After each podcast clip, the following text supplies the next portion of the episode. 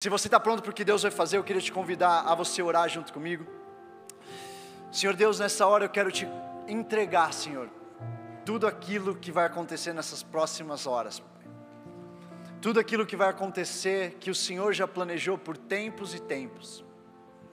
Nós entramos naquilo que já é o sonho do teu coração. Senhor Deus, obrigado por ter confiado a mim a Sua palavra e obrigado pelos corações famintos que estão aqui para receber. Coloca a mão na sua cabeça, repete comigo, Senhor Deus, eu te dou liberdade. Fala comigo, me confronta, mostra mais de quem o Senhor é. Em nome de Jesus. Amém. Amém, amém, amém, amém. Estou empolgado demais para dividir isso aqui com vocês. Eu não sei se eu vou conseguir me segurar. Se essa é sua primeira vez aqui, quem é a primeira vez aí que está visitando a gente no Vox? Levanta a mão. Tá bom. Dá uma salva de palmas para Jesus para receber essa galera. Vocês são muito bem-vindos. Sejam muito bem-vindos ao Vox. É muito bom receber vocês aqui na nossa casa. Se você não me conhece, meu nome é André. Eu sou casado com a esposa mais maravilhosa, a melhor mãe do mundo, chama Gabi. Ela, a gente tem a honra de liderar o Vox esse grupo de jovens apaixonados por Jesus. E se essa é a sua primeira vez que está acompanhando a gente no YouTube, manda aí para a gente também, a gente quer te conhecer. Abre sua Bíblia comigo em Mateus 27. Hoje a gente vai profundo, hein? Cutuca a pessoa do seu lado e fala: Você está pronto?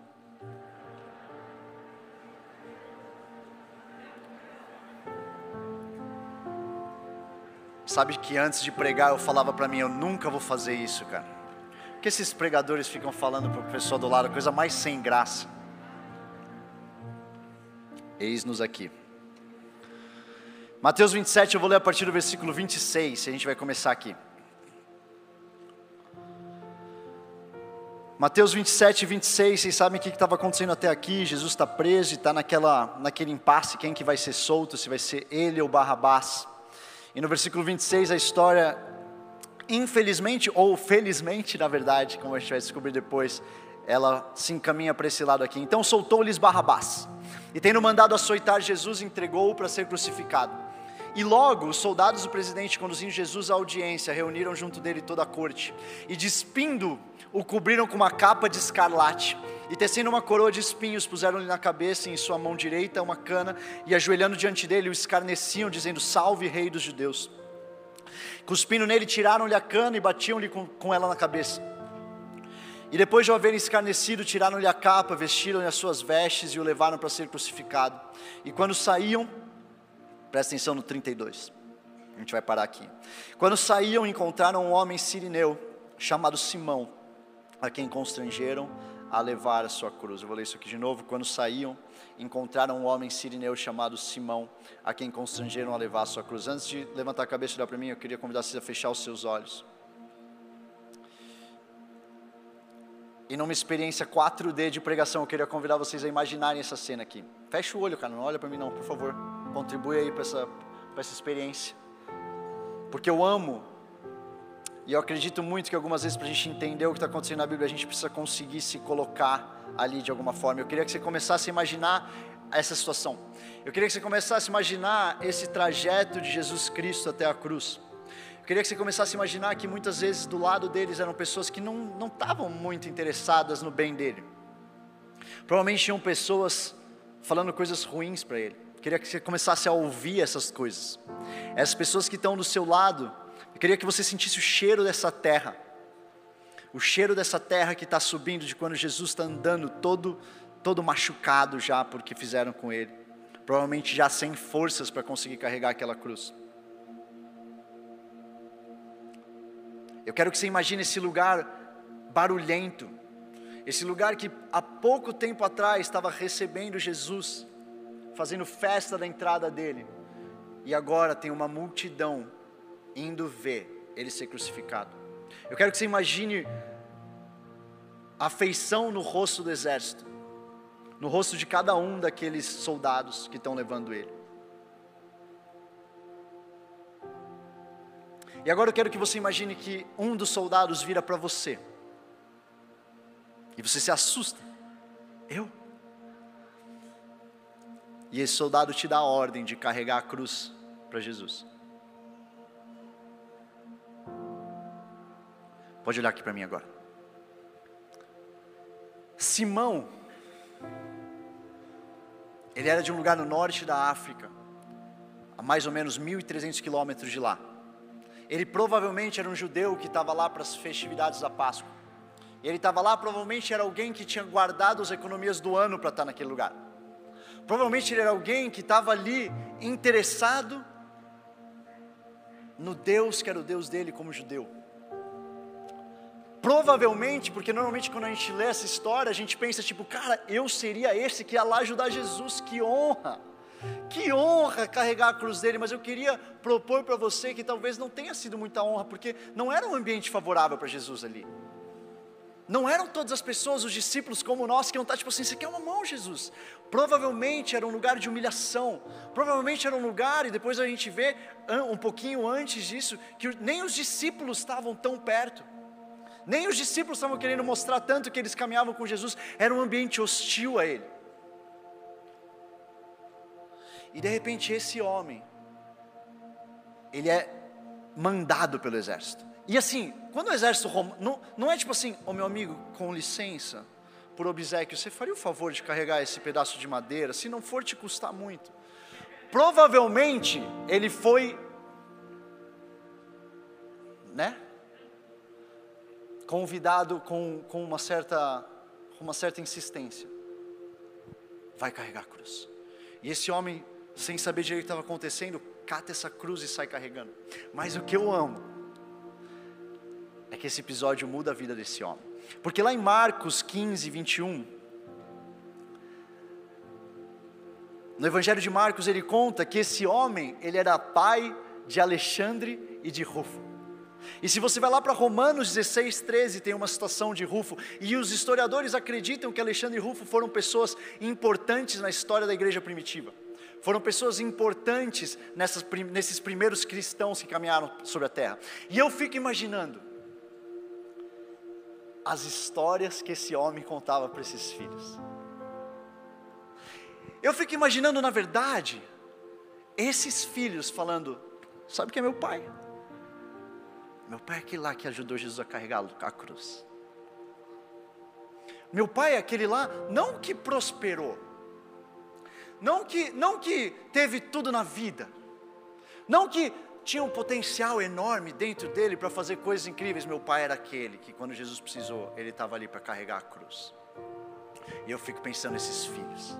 E eu fico pensando no que a minha filha vai falar sobre mim quando ela crescer. E eu fico pensando se minha filha vai dizer: meu pai foi um cara que trabalhou muito, ou meu pai é um cara apaixonado por Jesus, que falava sobre Jesus para todo mundo. Meu pai era o cara que, quando não tinha ninguém querendo fazer, ele foi lá e fez. Agora, sabe o que eu fico pensando também? Como é que foi a conversão desse homem? Porque eu não acho que foi tipo assim, ah, vou ter que carregar essa luz, pum, caiu, caiu na unção. Essa cruz, meu irmão, é um charamanaias aqui, essa cruz aqui, ela, ela, carrega, ela carrega um negócio, hein? Porque eu acho que naquele momento deve ter sido difícil para ele. Eu acho que naquele momento Simão estava experimentando talvez uma vergonha de ter que fazer aquilo.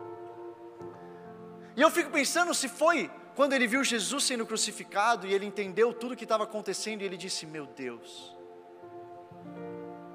esse homem verdadeiramente era o Filho de Deus, e eu pude carregar a cruz dele. Ou talvez, ou talvez, isso durou depois, porque ele, ele viu esse homem ser crucificado, e assim como a maioria das pessoas daquela época não entendeu nada, e disse: Como? Então ele morreu, então, então não deve ter sido nada. Então, eu só carreguei a cruz de um homem. Mas depois, no terceiro dia, esse homem começou a ouvir: Ei, ei, ei, sabe aquele homem que você carregou a cruz? Ele está vivo. Sabe aquele homem lá que você passou vergonha carregando? Ele verdadeiramente era o filho de Deus. E eu fico pensando em que momento que foi que o coração desse homem foi totalmente constrangido por entender a honra e o privilégio que é carregar a cruz de Jesus a honra e o privilégio que é carregar a cruz de Jesus. Eu fico pensando quão fácil seria para Simão carregar essa cruz se ele visse a vida dele de trás para frente. depois de Alexandre Rufo, depois dos filhões que que estão lá liderando a igreja, quão fácil seria ele se oferecer ao invés do exército ter que obrigar ele aí? Existe um grande paradigma entre Mateus 16, 24. Então disse Jesus aos seus discípulos: Se alguém quiser vir após mim, renuncie-se a si mesmo, tome sobre si a sua cruz e siga-me. E Mateus 11, 28, que fala: Vinde a mim todos os que estáis cansados e oprimidos, e eu vos aliviarei. Tomai sobre vós o meu jugo e aprendei de mim, que sou manso e humilde de coração, e encontrais descanso para as vossas almas, porque o meu jugo é suave e o meu fardo é. Quem é que sabe que uma cruz não é leve? cruz é pesada. Quem é que entende que tem um paradigma na nossa vida cristã, que ela é manifestada aqui, o paradigma de uma vida que Jesus mesmo diz que é uma vida que você tem que pegar a sua cruz e carregar, mas ao mesmo tempo é leve. E hoje eu quero falar um pouco sobre esse paradigma. Hoje eu quero falar um pouco sobre a tensão entre Maranata, Jesus volta e viver o reino dele aqui nessa terra. Eu quero falar um pouco sobre a tensão que existe no cristianismo, de eu transformar esse mundo porque eu estou preocupado com os céus. A tensão que existe que, na verdade, se eu estiver muito preocupado com essa terra, muito provavelmente eu nem transformo essa terra e nem vou para o lugar que eu deveria ir. É minha mente que está totalmente nos céus e minha mente que está vivendo nessa terra. É minha mente que está transformando a minha faculdade, mas que eu não me apego às coisas materiais que vêm junto que é isso, com isso. É minha mente que está orando pela minha família, mas eu sei que na verdade esse aqui é um testemunho que vai ser usado para a expansão do reino de Deus aqui nessa terra. É uma mente que está disposta a sacrificar tudo nessa terra para herdar tudo que vem depois. Existe uma tensão e eu queria falar sobre essa tensão, porque se liga aqui, se você está há pouco tempo nessa, nessa igreja ou, ou, ou com Cristo. Eu aceitei Jesus há 10 anos atrás e tem uma coisa equivocada na maneira como muita gente pensa o que, que é a entrada no cristianismo. Porque muita gente a, aproxima do cristianismo achando que é a minha mente, os meus desejos, as minhas intenções, as minhas expectativas, que são submetidas a um filtro depois que eu conheço Jesus, do certo e do errado. Então eu tenho os meus desejos, eu tenho a minha moralidade, eu tenho, eu tenho a minha carne que está falando o que eu deveria fazer, a minha mente, e eu submeto isso aqui a um padrão de certo e errado. Isso aqui que minha carne deseja, está tudo bem. Isso aqui não está tudo bem. E nesse filtro, nessa equação, sai desse lado o eu cristão, o eu com Jesus. Sabe qual é o problema dessa equação? O problema dessa equação é que ela continua tendo na entrada. Quem é que lembra nas aulas de matemática? Eu estou vendo na minha cabeça enquanto eu estou fazendo isso. Você lembra na aula de matemática aquele negocinho que fazia assim, ó? Como é que chamava aquilo ali? Nossa, eu desenho, o cara mandou raiz quadrada. Meu desenho foi muito bom. Mano, aquela máquina que entrava, entrava uma coisa aqui de um lado e saía outra coisa, e tinha uma paradinha no meio. Oh. Ninguém sabe o que, que é. Beleza. Legal, eu estou vendo ela aqui, confia em mim, eu estou vendo esse negócio aqui. Pensa numa máquina. projetor? Não é projetor. Eu acho que eu tive um, um esquema na minha escola que era muito particular da minha escola.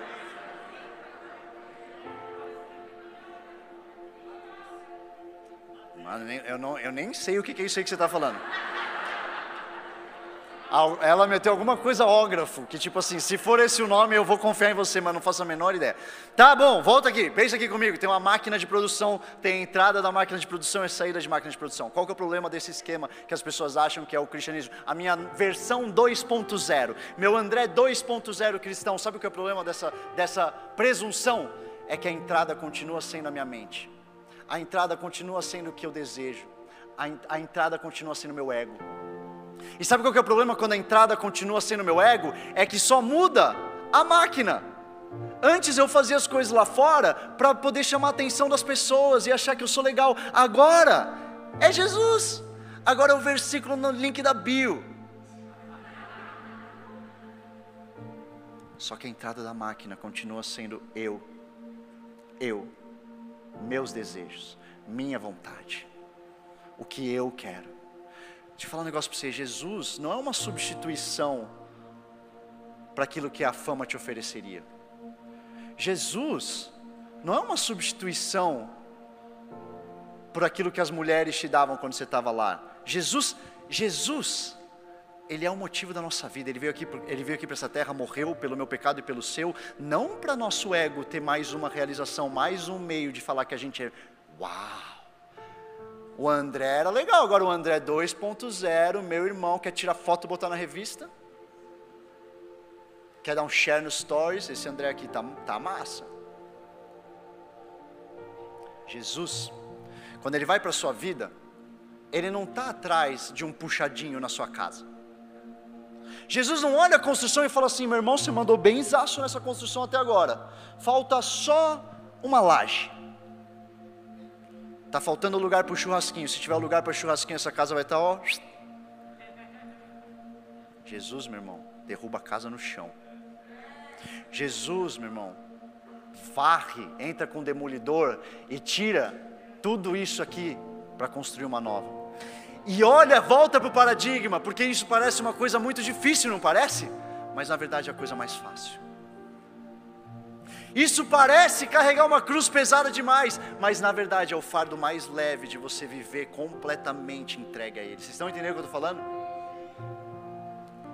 Custa tudo, mas é muito melhor do que eu ficar tentando achar um encanamento com vazamento, meu irmão. E olha esse encanamento aqui, porque se eu botar um quadro, está ligado aquele vazamento que deixa a parede amarela? É só botar um quadro bonito aqui. É só manter uma oração bem lá na frente, ó cheio. Irmão, sou ungido, não sou não? Grito alto. Pode, sai em nome de Jesus. E aí as minhas selfies, você olha no feed. Antes eu tinha selfie sem camisa, antes eu tinha selfie na praia, agora eu tenho selfie com versículo. Cristão 2.0. O feed continua cheio de selfie. Estou pegando pesado? Posso pegar mais pesado? Então vamos embora. Deixa eu ler uma parte para vocês aqui de um livro que eu amo. Cristianismo Puro e Simples de C.S. Lewis. Tem uma parte que fala o seguinte: É por isso que o problema real da vida cristã Abre o ouvido aí para ouvir isso, por favor. É por isso que o problema real da vida cristã aparece onde as pessoas normalmente não procuram por ele. Ele surge no exato momento em que você acorda todas as manhãs. Todos os seus desejos e suas esperanças para o dia tornam sua mente de assalto, tomam sua mente de assalto, como animais selvagens, e a sua primeira tarefa cotidiana consiste em simplesmente empurrá-los todos de lado, dando ouvidos àquela outra voz, pressupondo aquele outro ponto de vista e deixando aquela outra vida mais ampla, forte e calma fluir. E a vida segue dia após dia, com a gente se distanciando de todas as gritarias e aflições que nos invadem com a força de um vendaval. Vocês entendem? Vocês estão entendendo? O que a gritaria, ela não é saciada por Jesus. A gritaria ela é silenciada por Jesus. Os desejos do seu ego, eles não podem ser redirecionados para Jesus, eles têm que ser mortos. É por isso que a jornada com Jesus é carregar a cruz. É por isso que a, a, caminhada com Jesus é morrer para mim mesmo, porque não cabe mais o André 1.0 aqui dentro, não cabe mais as batalhas, não cabe. Jesus tem que estraçalhar essa parada. Quanto mais perto você anda dele, quanto mais você está orando no Espírito, quanto mais você está face a face com ele no seu lugar do secreto, mais essas coisas vão surgir e no ímpeto dessas coisas da sua carne surgir, as, o, que, o que a carne vai tentar fazer é te dar outro jeito de saciar. O que Jesus vai tentar fazer? Pregar elas na cruz, arrancar elas de você. Dói, meu irmão, dói, entende bem o que eu estou falando? Dói, mas ao mesmo tempo é o fardo leve de Cristo. O título da minha mensagem de hoje é A Porta Estreita. Eita. Quem é que vê o título A Porta Estreita e sabe mais ou menos o que está por vir? A porta estreita, eu tenho três pontos para falar sobre a porta estreita. E meu primeiro ponto ele é muito criativo. Você está preparado? a porta é estreita. Meu irmão, pensa na criatividade. Porta estreita, primeiro título, a porta é estreita. Mateus 7, abre aí comigo Mateus 7. E segura no corrimão. Mateus 7, versículo 13: Entrai pela porta estreita, porque larga é a porta e espaçoso o caminho que conduz à perdição, e muitos são os que entram por ela. E porque estreita é a porta e apertado o caminho que leva à vida, poucos há que a encontrem. Deixa eu dar um contexto do que está acontecendo. Isso aqui é o fim do Sermão do Monte. Finzinho do Sermão do Monte, Jesus, ele dá quatro watch-outs, quatro avisos para os seguidores dele, para a multidão que está ouvindo o Sermão do Monte. Ele fala primeiro, olha as advertências dele. Primeiro, galera, escolhe entre, escolham entre dois tipos de porta e estrada. Isso aqui que a gente acabou de ler, a gente vai se aprofundar nisso. Depois, no versículo 15 a 20, escolham entre dois tipos de profeta, porque vão ter dois tipos de profeta, aqueles que são falsos e aqueles que vão estar falando a verdade do reino. Escolham entre esses dois. E tem outra escolha, terceira escolha: escolha entre dois tipos de discípulo. Porque tem aquele que fala que no meu nome expulsou demônio, no meu nome curou, no meu nome profetizou, e eu vou dizer: não te conheço. Ah, não sei se isso aqui coloca temor no seu coração, e se esse versículo não colocar temor no seu coração, não sei que vai colocar temor no seu coração. Tem dois tipos de discípulos: um que conhecem ele e conhecem o Pai, como ele fala, e aqueles que só performam. E por último, isso aqui é no versículo 21 e 23, e por último, no, 20, no 24 a 27, ele fala sobre a escolha entre dois tipos de fundamentos de uma casa: a casa que é fundamentada na palavra, em Cristo, e a casa que não é. E as duas casas, como vocês sabem, passam pela mesma tempestade, uma para de pé e outra não, por causa do fundamento. Então ele está falando sobre esses quatro avisos para terminar o Sermão do Monte. E quem é que sabe, quem é que já preparou um, uma pregação, ou uma fala no mercado de trabalho, ou um, conversa com a família? O final é aquele, aquele assim, ó, drop the mic. Não é não? Quem já escreveu, tipo assim, ó. Quatro tipos de escolha, só que sabe o que, que eu amo? Essa escolha está na nossa mão. Jesus termina o sermão do monte dizendo: Ei, eu falei um monte de riquezas aqui para vocês. Agora, vocês vão ter que discernir. Agora, eu não vou estar tá aqui falando o sermão do monte toda vez para vocês. Vocês pegaram bem o que eu falei aí? Agora vai lidar com isso. Eu amo, amaria que as pregações aqui fossem assim. Porque se a minha pregação eu tiver que seguir seguindo pregando para você toda semana, meu irmão, não vou conseguir. Mesmo que você botar o podcast do Vox lá no repeat, vai, vai ouvindo o podcast, meu irmão. Eu não vou estar do seu lado o tempo inteiro para ficar te lembrando do que eu estou falando aqui. Sabe quem vai estar? O Espírito Santo de Deus, que a partir daquilo que você está recebendo, não só em pregação, mas na sua leitura bíblica, na sua intimidade com Ele, na leitura da palavra, Ele vai guiar as suas decisões. Vamos voltar para a porta estreita. Estreita no grego é a palavra stenos no inglês é narrow, é, é um lugar realmente apertado. Espaçoso é a palavra euricoros, que é largo, broad, amplo. Primeira coisa que você precisa saber é por que a porta é estreita? Por que a porta é estreita? A porta é estreita porque a porta é única e exclusivamente Jesus Cristo. Só. Só. Ai, André, mas e as outras religiões? Todas levam para o mesmo caminho. Se todas levam para o mesmo caminho, Deus é o Deus mais maldoso, o Pai mais maldoso que tem, que mandou um filho para morrer por esse mundo, por eu e por você, por mim e por você, para algo que poderia ser cumprido por outra religião. É uma porta. É uma porta. É uma porta. É Jesus Cristo. E ela é estreita. E sabe o que eu temo? Eu temo de uma juventude cristã tentando alargar essa porta. Eu temo de uma juventude cristã que de reels em reels está dizendo, é larga, é espaçosa, olha essa portona aqui. E o espaçoso aqui não dá muito bom. O espaçoso que fala aqui na Bíblia não é, não é essa porta. É um caminho que leva para outro lugar.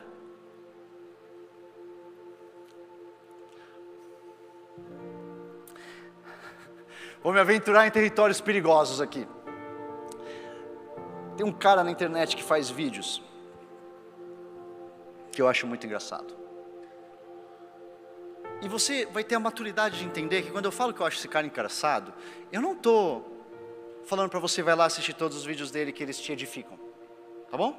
Você entende isso, certo? Tem horas que eu estou vendo vídeo e que é engraçado e eu dou risada. É um cara que fala bastante palavrão, inclusive, quando ele faz as piadas dele. É um cara que. Eu não vou ter como falar, tá tudo bem, você já sabe, você vai saber. Tem, é um cara que ele começou fazendo vídeo de futebol e hoje o cara faz um, um, uns reacts de tudo que tem na internet. Mano, se for amigo dele, manda um salve, fala assim, ó, fala assim, ó, o André, o André. Não, não fala nada não, vamos continuar. O cara está fazendo a parada dele, a gente está fazendo a parada dele. Que, por que eu estou falando de tudo isso? Tipo assim, André, meu Deus, ele está falando de uma porta estreita, você me solta o casé. Tá. Olha aqui, olha aqui, presta atenção. Presta atenção, não se dispersa, presta atenção. Tem um vídeo, cara, que é um, é um, é um react de uma mansão. E, e, eu, e tem uma parte que ele fala um negócio assim, o cara está entrando na mansão e ele está reagindo ao vídeo do cara entrando na mansão e ele fala assim, irmão, casa, por que, que casa de rico tem as portas tão grandes, velho? E mano, a, porta da casa, velho, é tipo assim, você tá ligado? Que, porque, mano, tem porta, porta foi feita num tamanho tradicional, né? Tipo assim, porta, cara, porta é porta. Desde que eu era criança, as portas tinham um determinado momento. Você conseguia subir nos batentes. Você tá ligado? Quem aí conseguia subir nos batentes da porta? Eu também, cara, amava. Amava ficar lá de cima, tipo Spider-Man. Mas, meu irmão, aquela porta ali, velho, você tem que, assim, se tiver dois caras deitados, não consegue subir na, no, no, batente um de cada lado. E aquelas portas que, assim, eu não sei porque as portas grandes, deve ter algum, algum, arquiteto aí deve conseguir explicar isso. As portas grandes, elas deixaram de ter o batente na, na ponta. É tipo assim, o batente é no meio da porta. Já parou para pensar nisso? Um negócio meio esquisito assim, a porta fez tipo, te saúda. Quem... Né? Eu ia falar uma outra referência, mas é assim, André, para de falar referência que não é legal. Tipo assim, parece aquelas portas que abrem automático para você. E tipo assim, você entra numa casa, não sei se você já passou por uma porta dessa, mas você entra por essa casa pensando, meu irmão, o que está acontecendo aqui? É tipo, caberia dois aqui. Aqueles palácios de reis, você tá ligado? Quem é que sabe que a porta espaçosa, ela é mais fácil de você entrar? Deixa eu fazer um negócio aqui. Eu preciso de três pessoas aqui. Uma é o Eli. Chega aí, Eli. Quem aí é bem alto, tipo Eli? Não, você não é alto, Gabs. Vem aqui, Gabs. Você quer vir aqui? Vem aqui. Vem aqui. Mas eu preciso de uma pessoa alta ali. Cadê o irmão da Emily? Ah, João, vem. Cadê a Emily? O Bruno não está aí ainda, né? Tá. Já veio, já veio, já veio, já veio. O Bruno veio. Tá tudo bem, obrigado. Vem aqui, vem aqui, Johnny, vem aqui. Ele. Vem aqui, Gabs. Isso, fica aqui. Ele chegou falando, vou passar umas vergonhas, né? Me conhece. Tá, eu, vocês, calma. Vocês são os batentes da porta, tá? Fica aqui, não, virado para mim aqui. Não, ele vem cá, seu batente da porta, velho. Não, não, não, vocês dois aqui. Eu quero que vocês fiquem aqui. Isso. Essa aqui, fica aí, você espera um pouco. Essa aqui é a porta dos ricos. Oh, amém, Senhor. A esposa dele falou. Os, bat os batentes de qualidade. Né? Olha aqui. Pensa, velho. Fundamento preso na rocha certa. Vem a chuva que for, meu irmão, essa porta permanece. Faz aí, faz tipo a porta forte. Isso. Mano, que porta forte. Tá. O Gabs é o cara que vai entrar nessa porta. Eu quero que você só entre na porta. Só entre, de boa. Como você entraria na casa rica, no caso dos ricos. Vem de volta agora. Eu gostei de você entrar na casa dos ricos. Tipo assim, como, ele estava entrando, como você entrei na casa do rico?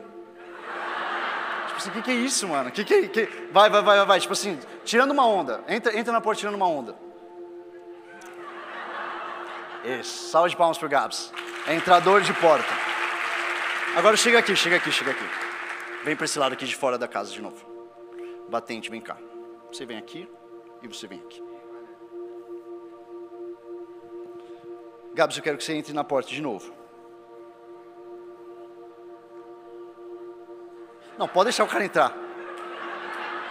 Os caras os cara estavam tipo assim, já, tipo. Os caras estão se sentindo os guerreiros, vocês não são os batentes, velho, vocês não são os soldados. Agora, só que assim, só que agora eu quero que você meio que junte os braços assim, ó. Não, não, deixa, fica aqui junto, só que aqui, junta aqui.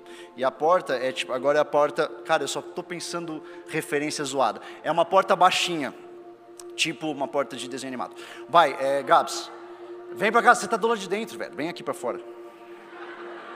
Mas por que, por que, que vocês afastaram? Não é para deixar a vida dele fácil. Isso, isso, isso. Vai, Gabs, entra na porta. O, ba o batente de cima é o batente. Obrigado. Uma salva de palmas para a galera que fez nossa demonstração. Pode descer aí.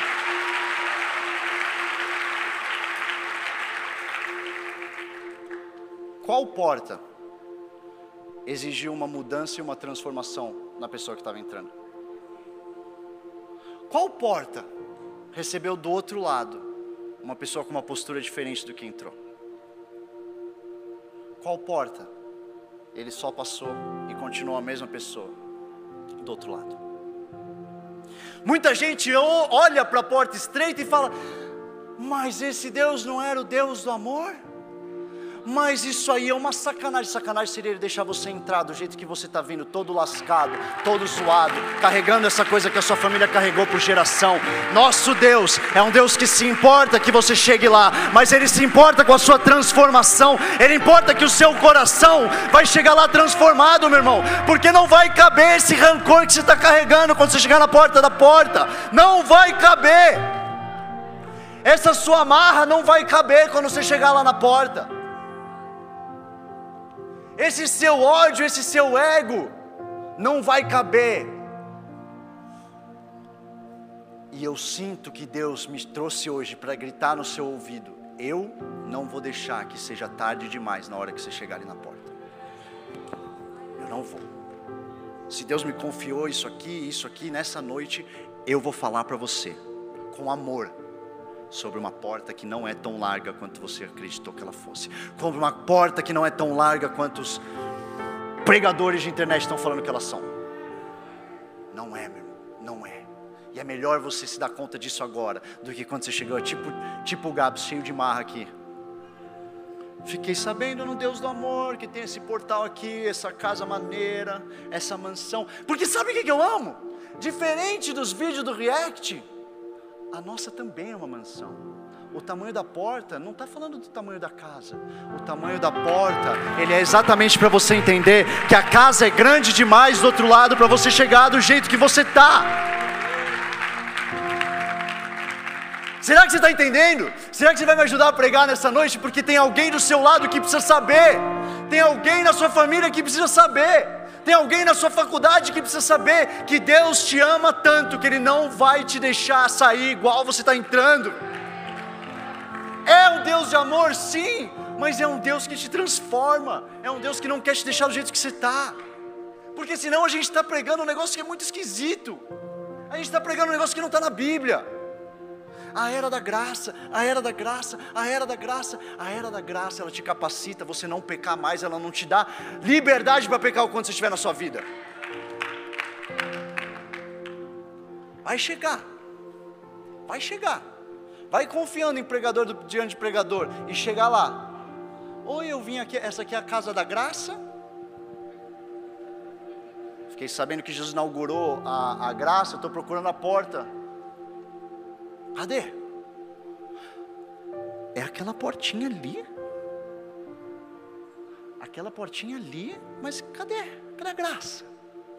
E você não entendeu nada que a graça de Deus, ela tem que te capacitar. Vá e não peques mais. Vá e não peques mais. Não é ficar do jeito largado, não é deixar a graça barata. Não é, cara. Não é. Isso vai te demandar tudo. O fardo leve de Jesus vai te demandar a renúncia de tudo, vai te demandar a transformação, vai te demandar agachar, vai te demandar colocar de joelho, que nem o Gabs falou, vai te demandar se quebrantar na frente de Jesus, chorar com seu, chora, com seu coração todo aberto e rasgado, dizendo: Deus, eu não sei mais o que fazer, e Ele vai dizer: agora a gente tem aí uma coisa para trabalhar, agora eu tenho aqui um coração quebrantado de verdade não o seu ego fantasiado, um coração quebrantado. Porque eu queria que a estrada mais larga. Outro dia a gente estava indo para a farm, tem um cara que está aqui comigo, é, ele estava no carro comigo para a farm, e a gente estava indo na. Quem não sabe, a farm, a Dunamis Farm fica no, em registro, fica perto de registro, na verdade, no sul. E a gente estava no carro e a gente estava andando, e de repente ele estava lá atrás, e ele falou assim: se a gente seguir essa estrada aqui, a gente dá lá no litoral norte.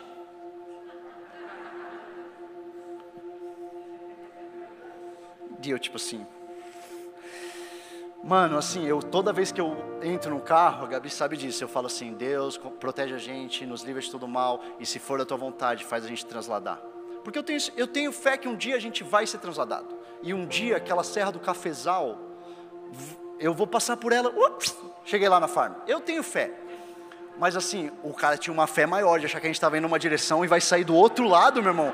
É tipo assim, mano, eu não sei exatamente se o cara estava pensando que a gente ia estender a nossa, a nossa estada lá, tá ligado? Será que a gente pode já botar uma sunguinha ir ali na praia depois da farm? Uma das estradas que eu mais amo no Brasil é a Bandeirantes. Amo dirigir na Bandeirantes, bem larga, né? Se eu não estiver indo para onde a Bandeirantes me leva, não vale nada a estrada larga. Se a estrada espaçosa estiver te levando para a perdição, meu irmão, foge da estrada espaçosa. Foge da galera que está falando que tem espaço para caramba. Foge. Foge. Porque, meu irmão, se eu tiver que ir para a farm e tiver só o acostamento livre 10 horas e meia de trânsito, eu vou pegar 10 horas e meia de trânsito para ir para lá. Eu não vou pegar Bandeirantes e achar que vai me levar para o mesmo lugar. Agora tem um monte de gente que está achando que de Bandeirantes em Bandeirantes, é chegar lá. Vou chegar. A estrada certa, ou melhor, a estrada larga para o destino errado, é a estrada errada.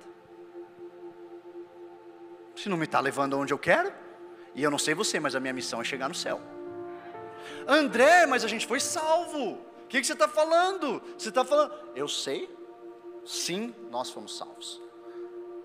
Mas não esquece que alguns versículos depois ele está falando sobre discípulos, estão falando sobre pessoas que estavam junto com ele, que expulsaram demônios no nome dele, profetizaram em nome dele, curaram. E ele fala: Eu não conheço vocês. Então eu vou viver a minha vida querendo o céu, querendo o meu lugar, o lugar para onde eu fui feito, o lugar que meu coração anseia. É esse o lugar que eu vou viver minha vida aqui na terra, mirando. Seja estrada que for, meu irmão, quer me colocar numa estrada de terra?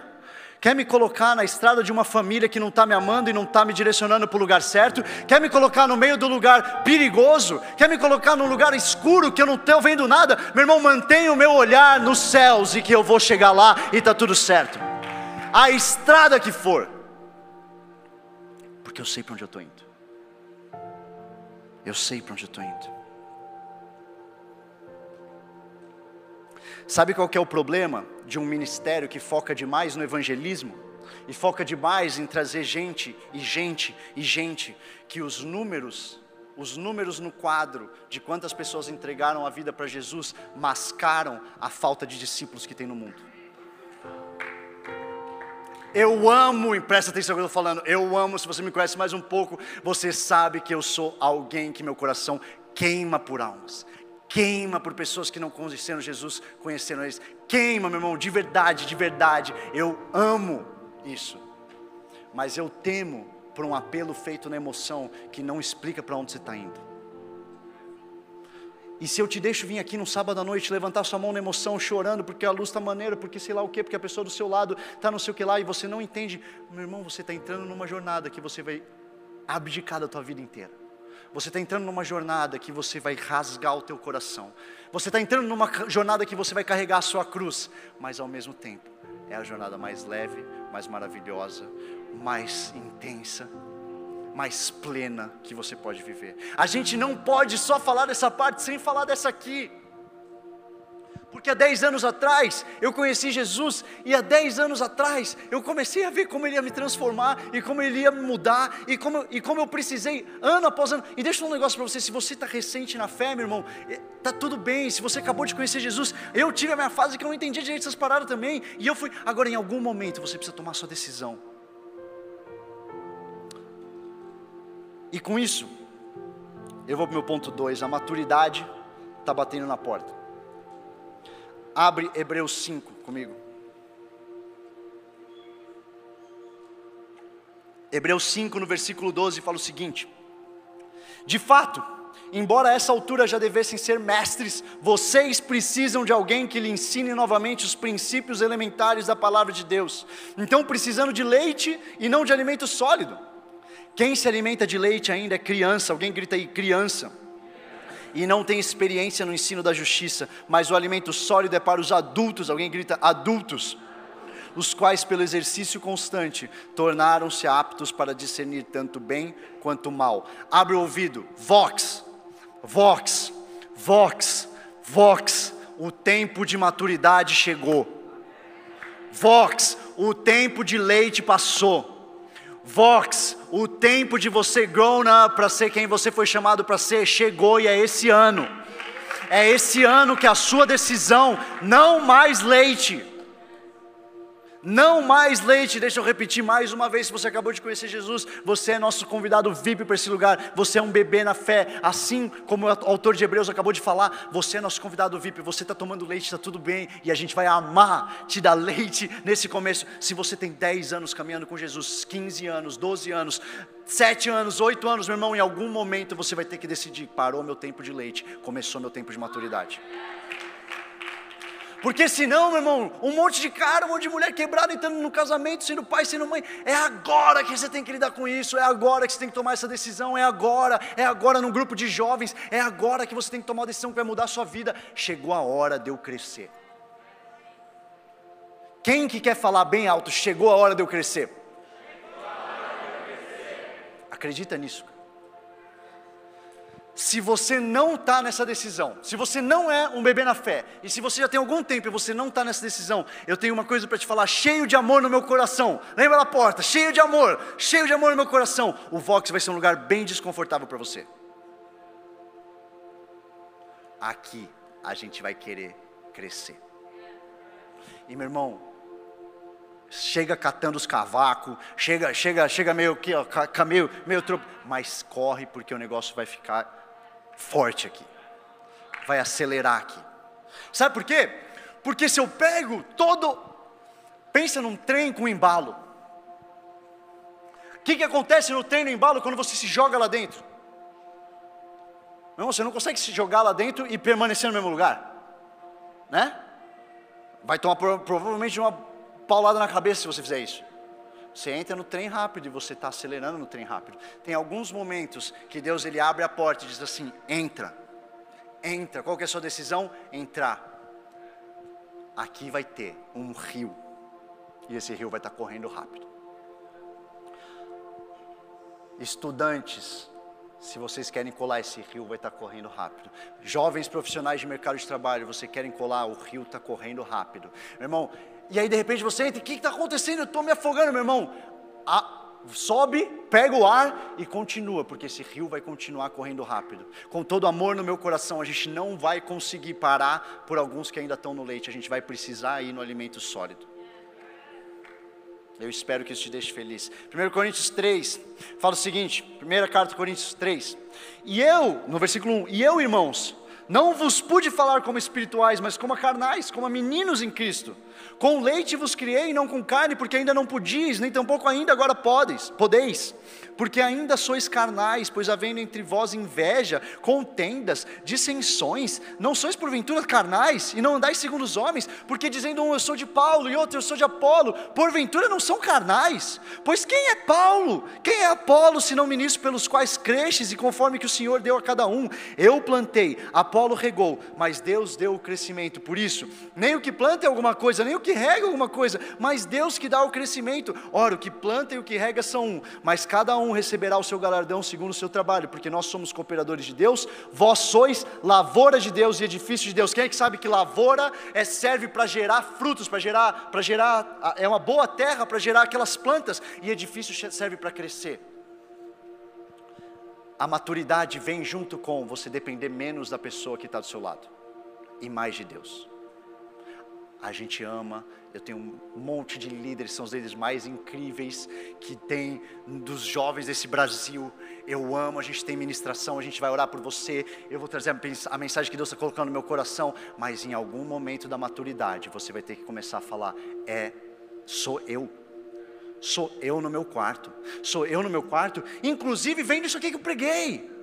Porque meu sonho é que você escute tudo isso e você vá para o seu quarto meditar, ver o que, que a palavra está falando. Vai lá e vê se está certo isso aqui que eu estou falando. Vai lá. É isso aqui que te traz maturidade, que te faz crescer. Para de ter pregador de estimação, meu irmão. Pregador não é igual ator de novela, não, é, não é para você ter fã clube, meu irmão. Tem que ter fã clube de ninguém. Você tem que ser um discípulo de Cristo. Esse, essa pessoa aqui está falando de Cristo, deixa eu ouvir. Agora, agora, peraí, deixa eu comparar isso aqui com o que diz a palavra. Porque está cheio de heresia na internet, está todo mundo falando, nossa, isso aqui, isso aqui, o que, que as pessoas estão falando? Estão usando a Bíblia para ganhar dinheiro, usando a Bíblia para fazer curso de 5 mil reais, usando a Bíblia para entrar com, com carro importado no lugar e fazer apelo. E a audiência que está ouvindo isso? O filtro é seu. O filtro é seu. Se a gente estiver gerando uma, uma juventude fundada na palavra, vem a heresia que vier, vem o pregador de oportunidade, frases de efeito que vier, não passará, porque vocês todos têm palavra. Vocês todos conseguem ouvir e dizer: peraí, como é que eu estou falando de, de atualizar a Bíblia? Se aqui, aqui na palavra de Deus diz que toda a escritura é divinamente inspirada por Deus, eu sei esse versículo. Porque quando eu olho essas coisas ganhando tração, eu fico pensando que Bíblia essas pessoas estão lendo. E não só o pregador, as pessoas que estão ouvindo eles. Vocês me deram autorização para eu ir, eu estou indo.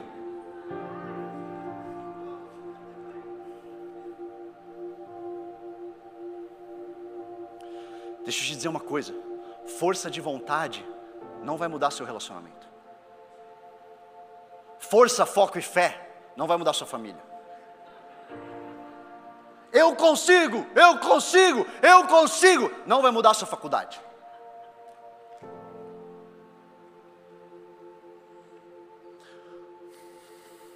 Curso de 5 mil reais não vai mudar seu caráter. Sabe o que, que muda? Sabe o que, que muda? O teu Criador. A palavra dele, confrontada pela nossa carnalidade o Espírito Santo dele que vem toda vez que eu estou fazendo as besteiras que eu estou fazendo. Isso aqui transforma a vida. Só isso. Só Jesus. A porta é estreita porque é só Ele. Não é uma parte, uma parte da Bíblia que te convém. Não é a parte da Bíblia que é maneiro você ficar postando. Ela inteira. É o pacote completo. João 15. Mas Jesus está falando da videira. Se vocês obedecerem aos meus mandamentos, no versículo 10, permanecerão no meu amor, assim como tenho obedecido aos mandamentos de meu Pai, e em seu amor permaneço. É o amor. Deus é amor. Se, se o quê? Qual é o começo do versículo? Se vocês permanecerem nos meus mandamentos, permanecerão no meu amor. Romanos 8, 13: Pois se vocês viverem de acordo com a carne, morrerão, mas se pelo Espírito fizerem morrer os atos do corpo, viverão. Quem aqui está afim de fazer morrer os atos do corpo? não mascarar com coisa maneira, morrer. E meu terceiro e último ponto. As miragens. As miragens da porta não são a porta. Gálatas 5,16. Gálatas 5,16 fala assim: Por isso digo, vivam pelo Espírito, e de modo nenhum satisfarão os desejos da carne, pois a carne deseja o que é contrário ao Espírito, e o Espírito que é contrário à carne. Eles estão em conflito um com o outro, de modo que vocês não fazem o que desejam. Conflitante, mano. Nossa, André, mas está difícil, está tá, tá um negócio meio, meio conflitante na minha vida. Seja bem-vindo ao andar no Espírito. É impossível aqui na terra, você está nessa terra, vivendo as tentações que você está vivendo, em algum momento não ter conflito. Se não tiver, talvez você esteja satisfazendo mais a sua carne do que ouvindo o seu espírito. Tem conflito, meu irmão. Tem conflito com as coisas que minha carne quer. Elas são silenciadas. Quando que elas são silenciadas? Quando entra a demolidora e pá! Acordei uns dois aqui. É aqui? É aqui que é mortificado. Quando eu dou a liberdade para a demolidora vir. E presta atenção, eu estou chegando para o fim, eu vou terminar com esse aviso aqui. Às vezes, quando o desejo real pelo céu está presente, a gente não reconhece ele. Sim, eu tenho desejo pelo céu. Sim, eu entendi que o fardo de Jesus é leve, mas eu tenho que carregar minha luz. Minha luz não, minha cruz. Minha cruz, presta atenção. O mesmo que estava tentando furar o teto na minha cabeça, está tentando me confundir. Brincadeira. Brincadeira, não falo essas coisas. Mas se for, está amarrado em nome de Jesus. Porque as coisas desse mundo, se liga, as coisas desse mundo, enquanto a gente está tentando satisfazer e procurar o céu, sabe o que acontece? As coisas desse mundo ficam se jogando na nossa frente.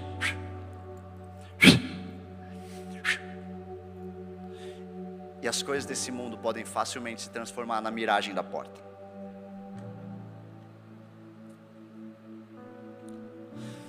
Daniel, quando decide não se contaminar com as iguarias do rei, eu amo que ele faz isso. Quem estava aqui no Vox que o pastor Tel falou com a gente vai lembrar disso. Ele faz isso numa convicção pessoal.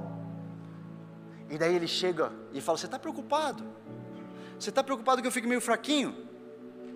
Mede aí. Nós quatro aqui, ó, a gente não vai comer essas paradas. Você acha que a gente vai ficar fraco? Espera um tempinho, volta e mede existe uma convicção de você saber que você não precisa das coisas que trazem alegria para essa terra. Existe uma convicção de você saber que essas coisas te trazem alegria. Escuta isso, eu não estou pregando secular e sagrado, eu não estou pregando, tem, se mantém longe, distante, eu estou pregando, Deus está interessado em te dar vida em abundância, sim, mas ao mesmo tempo você não pode confundir essa vida em abundância com o foco. Você não pode confundir essa vida em abundância com a porta. Porque senão você está na mansão com a porta largona e você não está vendo, você está na Bandeirantes, meu irmão. Indo para o lado errado. Daqui a pouco a galera vai falar, André acha que tudo que fica na Bandeirantes para lá é do capeta. Vocês estão entendendo, né? Para de tentar desvirtuar minhas pregações, pelo amor de Deus. Se liga uma coisa. Parece bem difícil quando você olha para um ovo.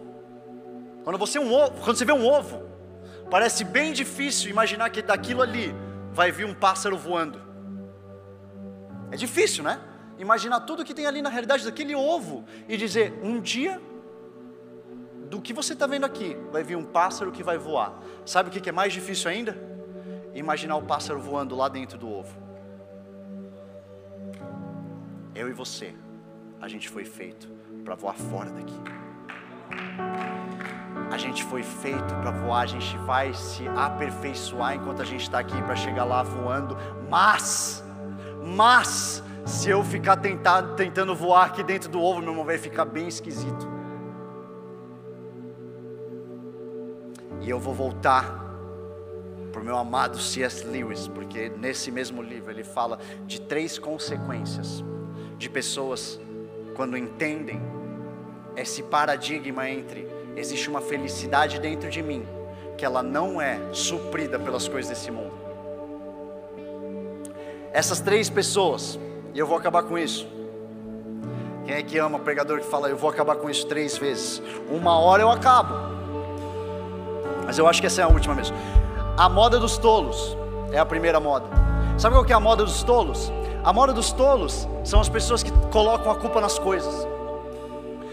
São as pessoas, e talvez, com todo amor no meu coração, hoje, talvez você tenha entrado aqui, você é uma delas, que acham que o próximo casamento vai trazer felicidade, o próximo trabalho vai trazer felicidade, a próxima carreira vai me trazer felicidade. E eles ficam jogando mulher fora atrás de mulher fora, procurando a mulher mais nova atrás da mulher mais nova, a viagem mais maneira através da viagem mais maneira, mais dinheiro na conta atrás de mais dinheiro na conta, achando uma hora esse negócio vai ter que me, me trazer felicidade. E ossos vão ficando pelo caminho, numa jornada atrapalhada de alguém que não entendeu que essas coisas jamais vão trazer a felicidade que nos preenche de verdade. A segunda moda é a moda dos sensatos desiludidos, segundo C.S. Lewis. Os sensatos desiludidos, eles são aqueles que decidem que tudo é ilusão. Quando eu era jovem, eu sonhava com essas coisas. Agora eu entendi que é ilusão. Quem já teve alguém que chegou para você e falou: Ah, quando eu comecei com Jesus, eu também achava que essas paradas dariam certo.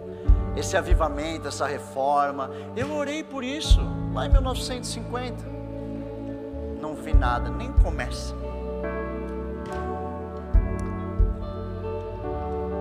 E essa segundo modo, esse segundo modo, ele seria o modo mais sensato de se viver, se os seres humanos não vivessem para sempre. Agora, quão triste seria que essas pessoas descobrissem tarde demais, quando elas chegassem para passar na porta, que o bom senso delas impediu elas de viver de verdade a plenitude que existia e elas não sabiam. E o terceiro e último modo é o meu modo e o seu modo. É o modo que Jesus Cristo nos traz acesso. E é o modo de entender se tem algo no meu coração que deseja por isso, e nada nessa terra que satisfaz plenamente, só tem uma explicação: eu não sou feito para essa terra. Eu não sou feito para essa terra. Eu não sei quem é você, eu quero falar, enquanto vocês ficam de pé, eu quero falar para alguém. Que você entrou aqui hoje desesperançoso. Você entrou aqui hoje depois de ter buscado em todo lugar alguma coisa que te fortalecesse, te enchesse de alegria.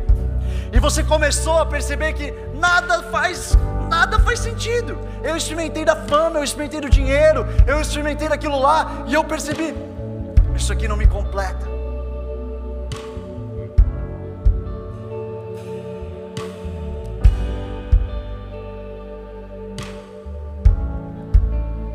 Sabe qual que é? Os dois riscos, na verdade, na verdade não é risco. As duas maneiras, depois que você entende isso, depois que você entende que as coisas desse mundo não foram feitas para satisfazer plenamente aquilo que você carrega no seu coração, você tem duas coisas que você precisa se alertar. A primeira delas é para você não banalizar as bênçãos de Deus. Você não, você não dizer isso aqui não é para mim, isso aqui é, é, é, é pecado. Não, não, não, não, não estou falando de pecado, cara. Pecado sim a gente vai eliminar por completo. Existe algo nas felicidades dessa terra. Existe algo que Deus quer te abençoar com elas, com uma roupa maneira, com uma casa maneira, com a sua família vivendo bem. Existe algo disponível para isso. Mas ao mesmo tempo, você não pode se ver na armadilha de acreditar que a miragem é mais do que a miragem. Que essas coisas elas são só o que são. Algo passageiro. Que nunca vai ser o suficiente para encher tudo aquilo, preencher tudo aquilo que eu e você a gente carrega no coração.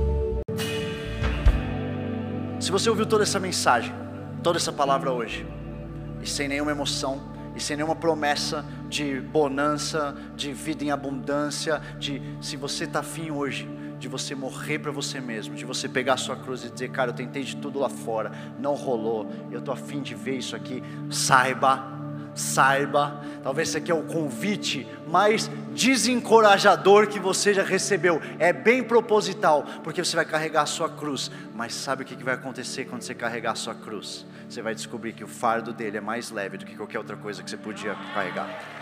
Então, se você